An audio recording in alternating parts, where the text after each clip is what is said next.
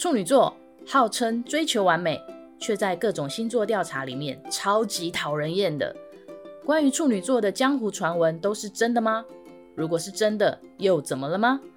让我们不负责任地拆解处女座这种生物。愿你从节目中更了解处女座，或者更彻底不爽处女座。Hello，大家好，我是 Swatch。Hi，大家好，我是 Cloud。今今年已经差不多快过完了嘛，已经到十一月了，再过两个月，二零二一年就结束了。对，好快哦，不知道为什么。所以我们公司最近也在进行年度的 review，就是你会跟你的主管啊，跟你下面带的人开始聊天，聊一下他们今年的工作表现，他们有什么样的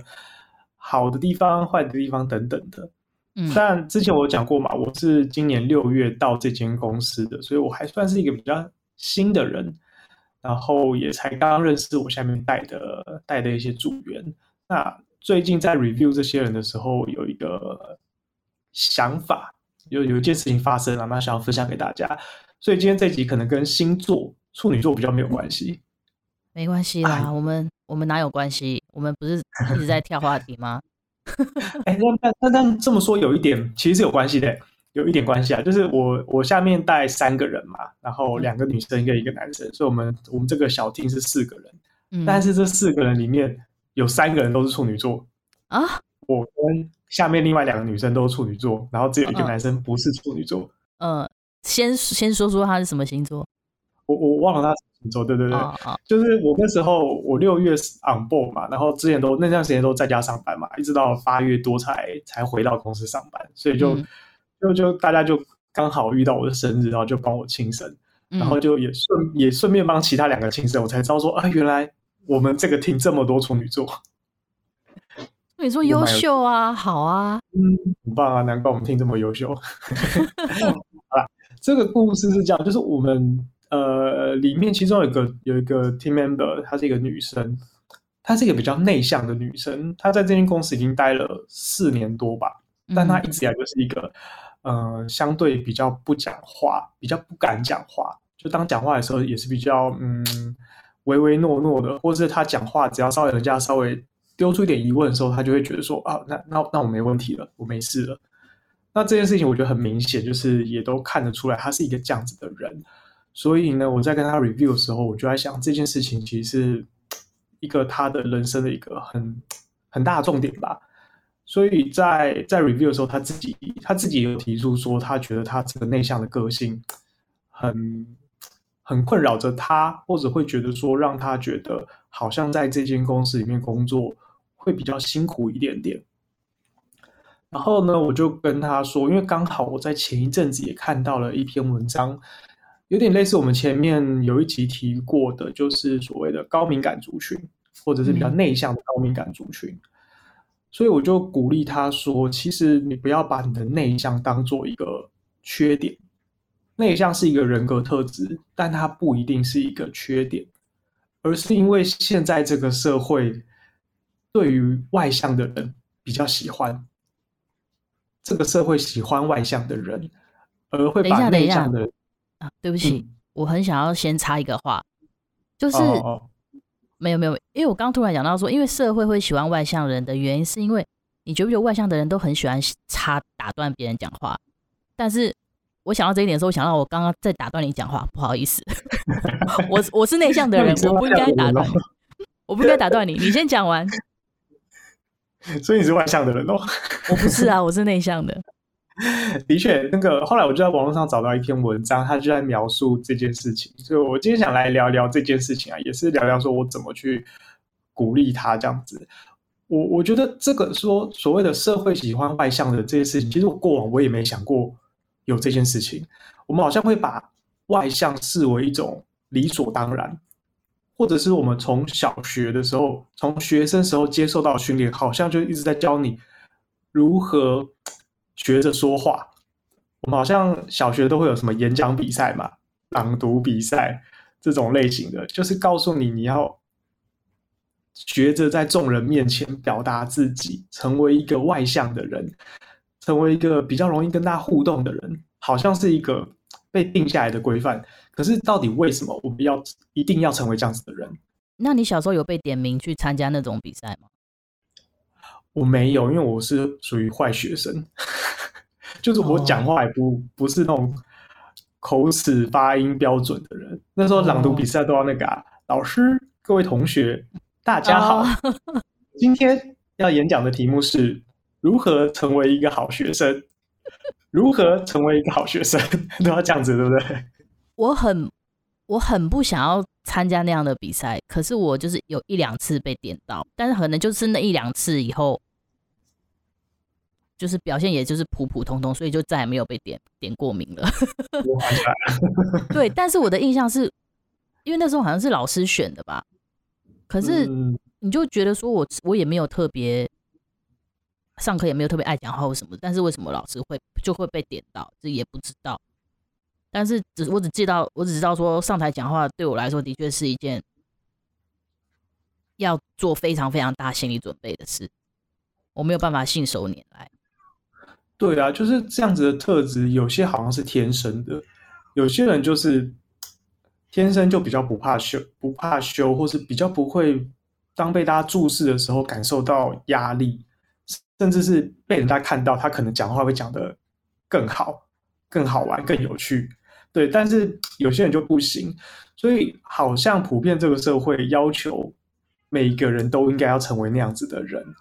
所以呢，我看到这篇文章，他在讲的是说，属于比较内向的，其实他们天生就喜欢一个比较安静的，或者是他们会是选择一个想的比说的还要来得多的，可是却从小好像一直被要求说，哎，你要多讲话啊。你要勇于表达自己啊，就是说出来没关系啊。可是这件事情反而就一再一再的成为一种压力，就是说，为什么我一定要变成那个样子？我不能像我现在这个样子吗？我我比较安静，我是错的吗？我是不好的吗？我是不聪明的吗？其实这件事情好像一直很困扰着他们，所以呢，就变成是他们在呃成长道路上面的一个很困难的点。我记得像小学可能也是这样选班长，选什么什么什么长的人，或是那种模范生，或者什么样，好像都是要选那种口齿伶俐、比较会讲话的人，比较容易被注视到，被大家注目，被大家发现。那么这一群人就会又会因为这样的关系，所以更更把自己缩在一个角落，然后怀疑自己，觉得自己是不是不行。不好，等等的。那我要先讲你刚刚那位同事，因为我我看内向的朋友，就是我觉得他们最大的优点是倾听，他们很愿意倾听别人，所以可能包括很多人，可能别的同事他们在讲一些想法的时候，虽然自己被打断，可是他们还是很愿意静下来听他们讲，然后就进入他们的思路去思考事情，结果反而是自己的。思考的东西会被中断，那我觉得这个是他们，这是我们有一点点，你要说委屈自己吗？委屈自己的地方吗？当然，可能也因为外向的人他没有意识到这点，可是我们内心可能，我我自己至少我内心可能会觉得说，啊，你怎么都没有在听我讲话啊？我讲的东西你都没有听完，你这样子是不是有点不尊重我？然后那个就是会有一点点这种负面的感受。我觉得会这样，但是我觉得他们也有点是，他们很愿意听别人，听别人真正在讲什么。我我觉得内向者给我的感觉都是这样，所以我觉得至少很愿意尊重别人这件事情，要给内向者一个肯定。对啊，然后后面也提到说，嗯，现在的好像很鼓励大家说去吹捧自己，或者是说把自己的优点。尽量的表现出来，说说自己过去做了什么样的事情，呃，做了什么样的案子，这个案子里面你表现得多好，等等的，然后说说自己的想法，这就我觉得这就有点像是一个公司在面试的时候，我们好像过往呃有经过那种大学推甄、高中推甄，好像很强调你要如何在面试的时候去让你的呃面试官留下印象的深刻。留下深刻的印象。那这些事情好像就是一样，就是你把那个框架打分数的框架定在一个说你必须成为一个能够表现自己想法、能够谈论一些未来、谈论一些事情的人，才是一个这个社会所认为是 OK 的人，是好的人。好像这些事情也一再一再让这些呃相对比较内向的，好像不断的觉得好像自己要会有点否定掉自己吧，就是他可能会觉得说，我自己就不是这样子的人，我必须努力的去学着变成这个样子。可是如果真的学不来，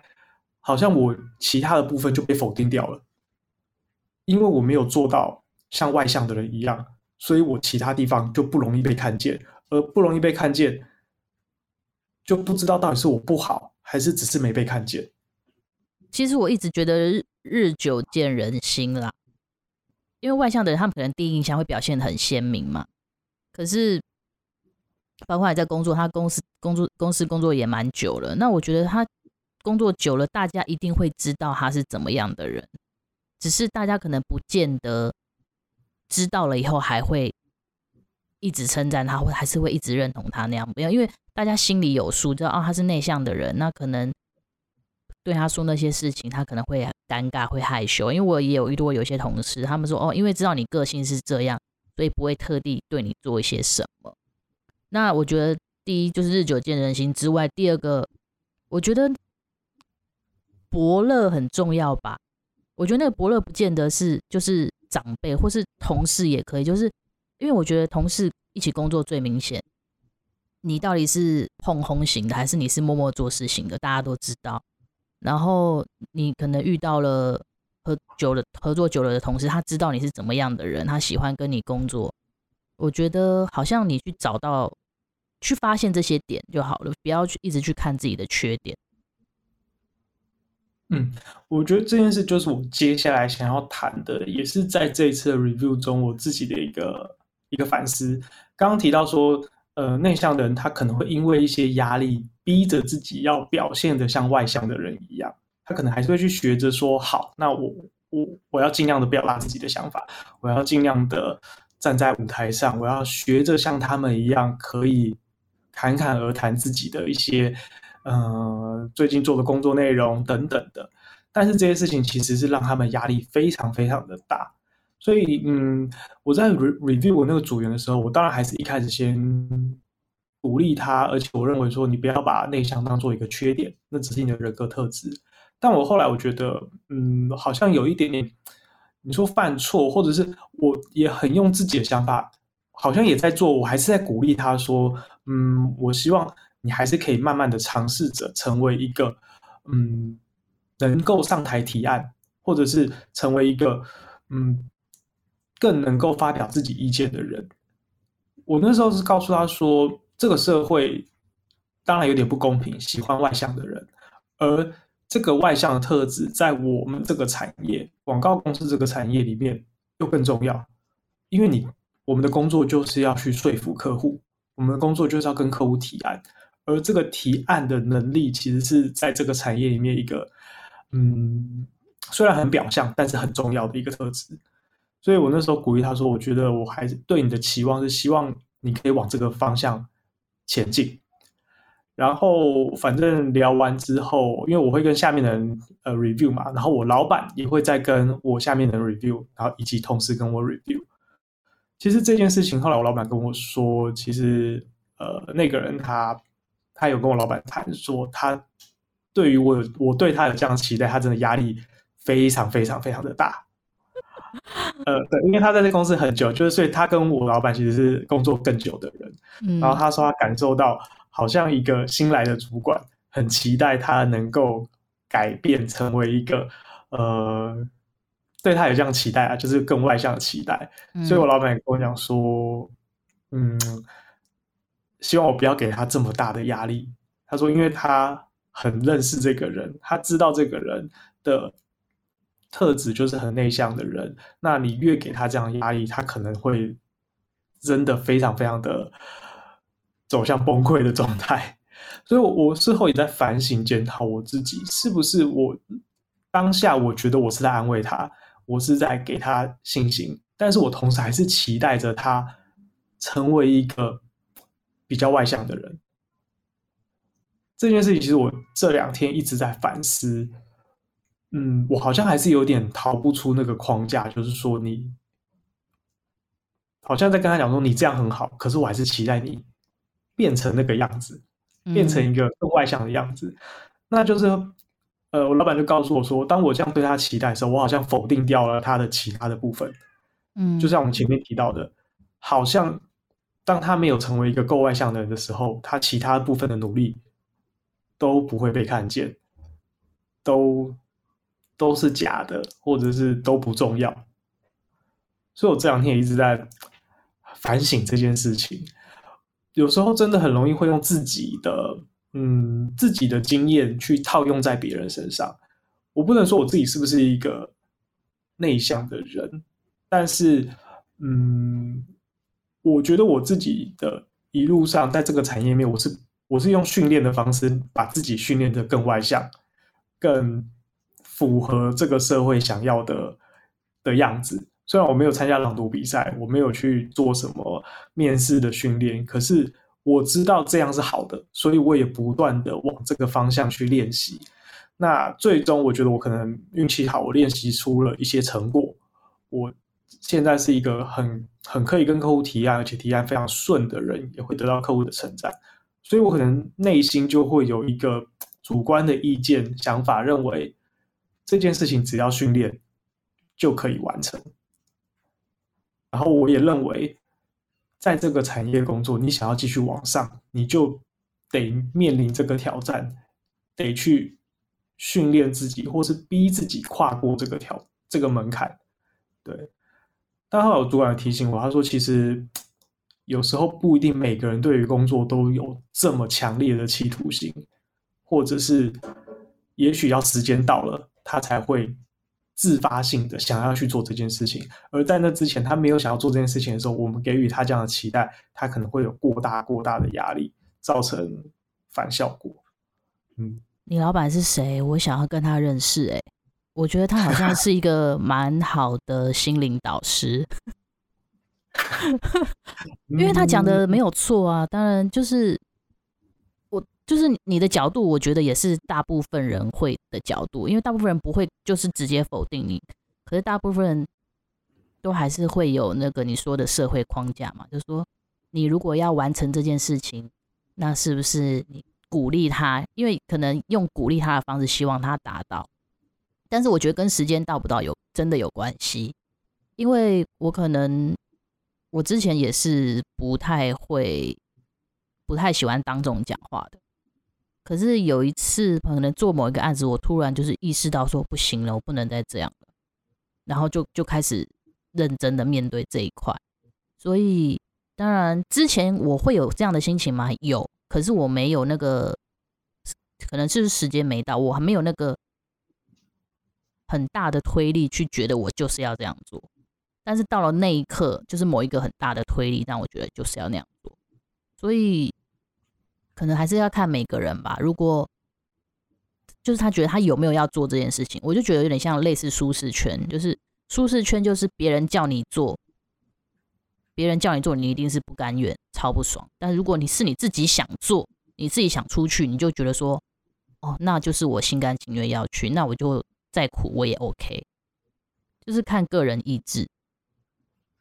对啊，我小时候都常常觉得，人生，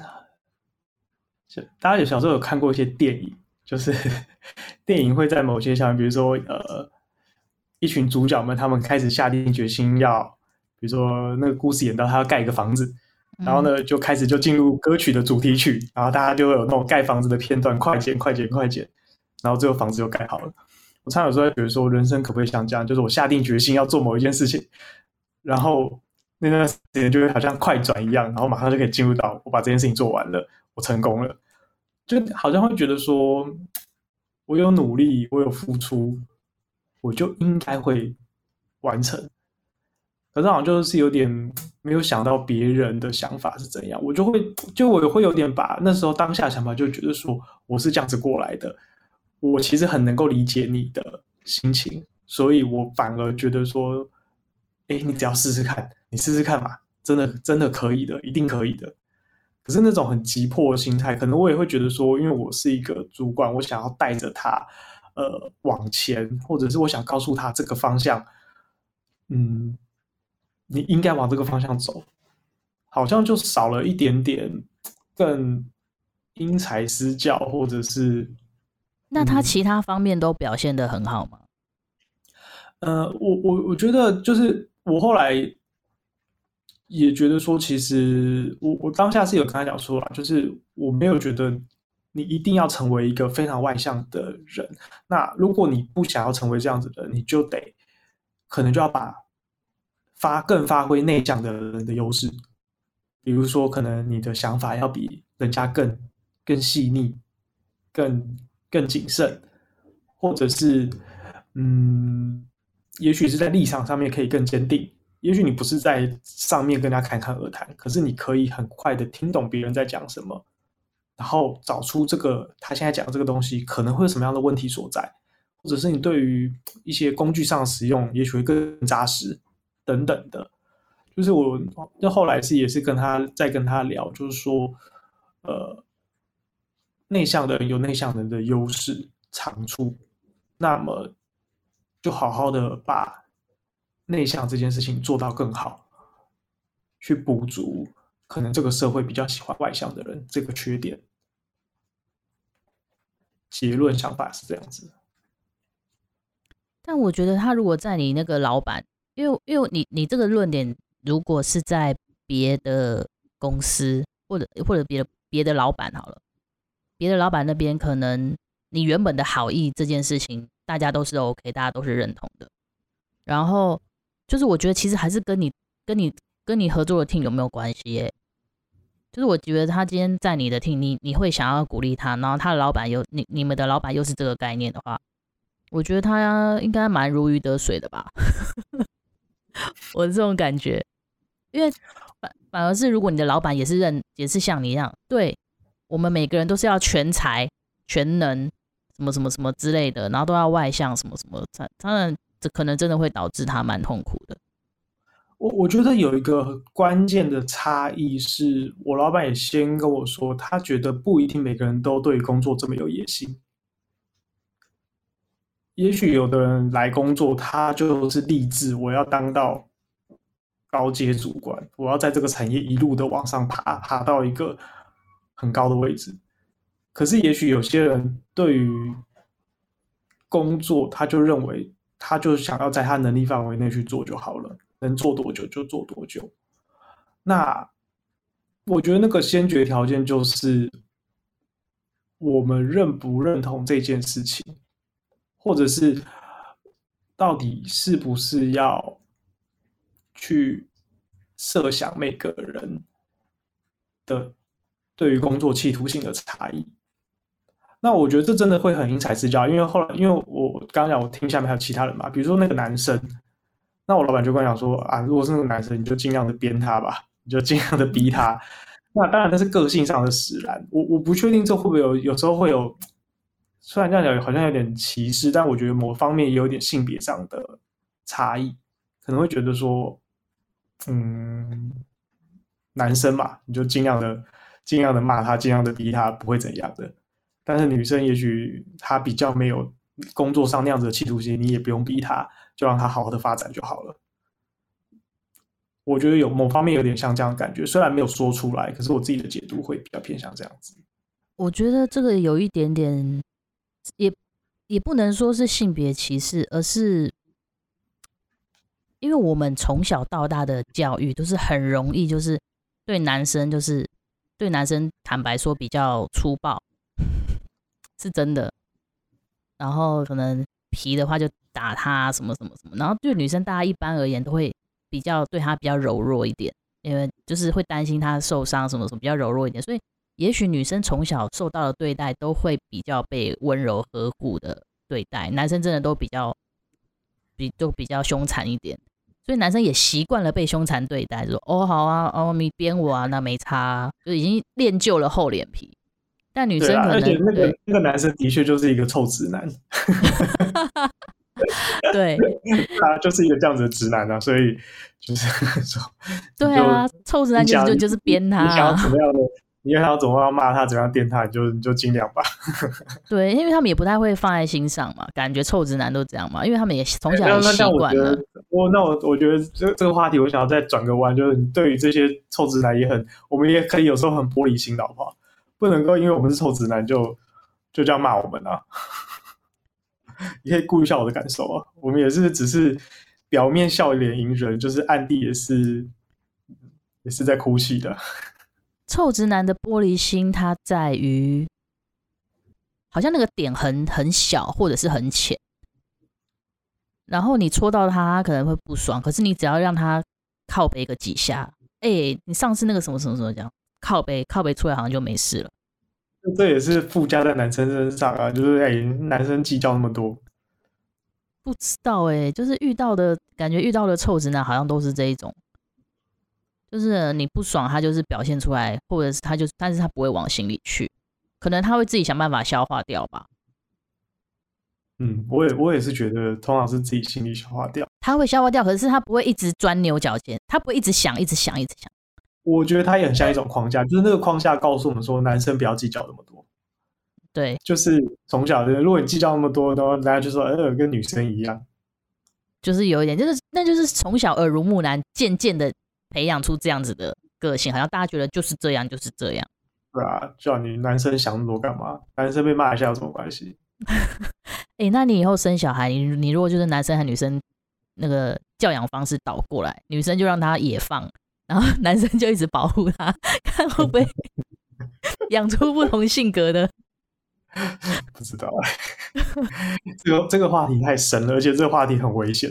谈这种话题很容易踩到一些不该踩的线，我觉得我们还是不要聊这件事情好了。或者是我们就先道歉，不好意思。好啦，所以今天其实主要是想跟大家分享这件事情。我觉得它跟星座无关啦，因为你看，就是同样处女座有很外向的，也有比较内向的。我觉得纯粹就是一个个性上的使然。但是一方面也想跟大家讲说，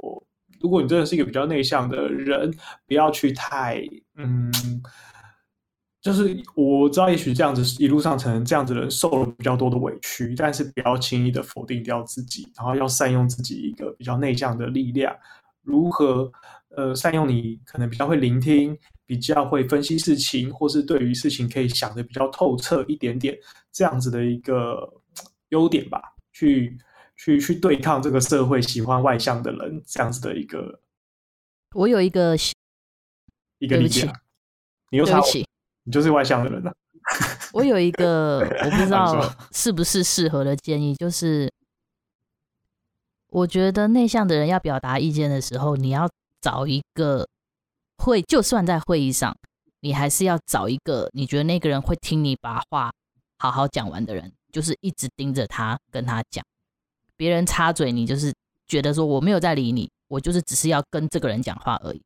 我觉得好像蛮有用的。那个人会是谁？最好就是有一些权势的 key man 啊，例如是你或者你老板吧。哦，对啊，我我老板的确是对这件事情蛮，嗯，我我觉得他给了他很好的建议，也给了我很好的建议啦，所以我也还在学习着怎么去去去好好的带他这样子。好，好啦，今天这集就聊聊到这里，聊一下这件事情。好，今天这集我要跟。Cloud 说三次对不起，我插了好几次话，对不起，因为 太有太太多东西想想想想说了，因为我觉得自己蛮内向的。好，拜拜，拜拜。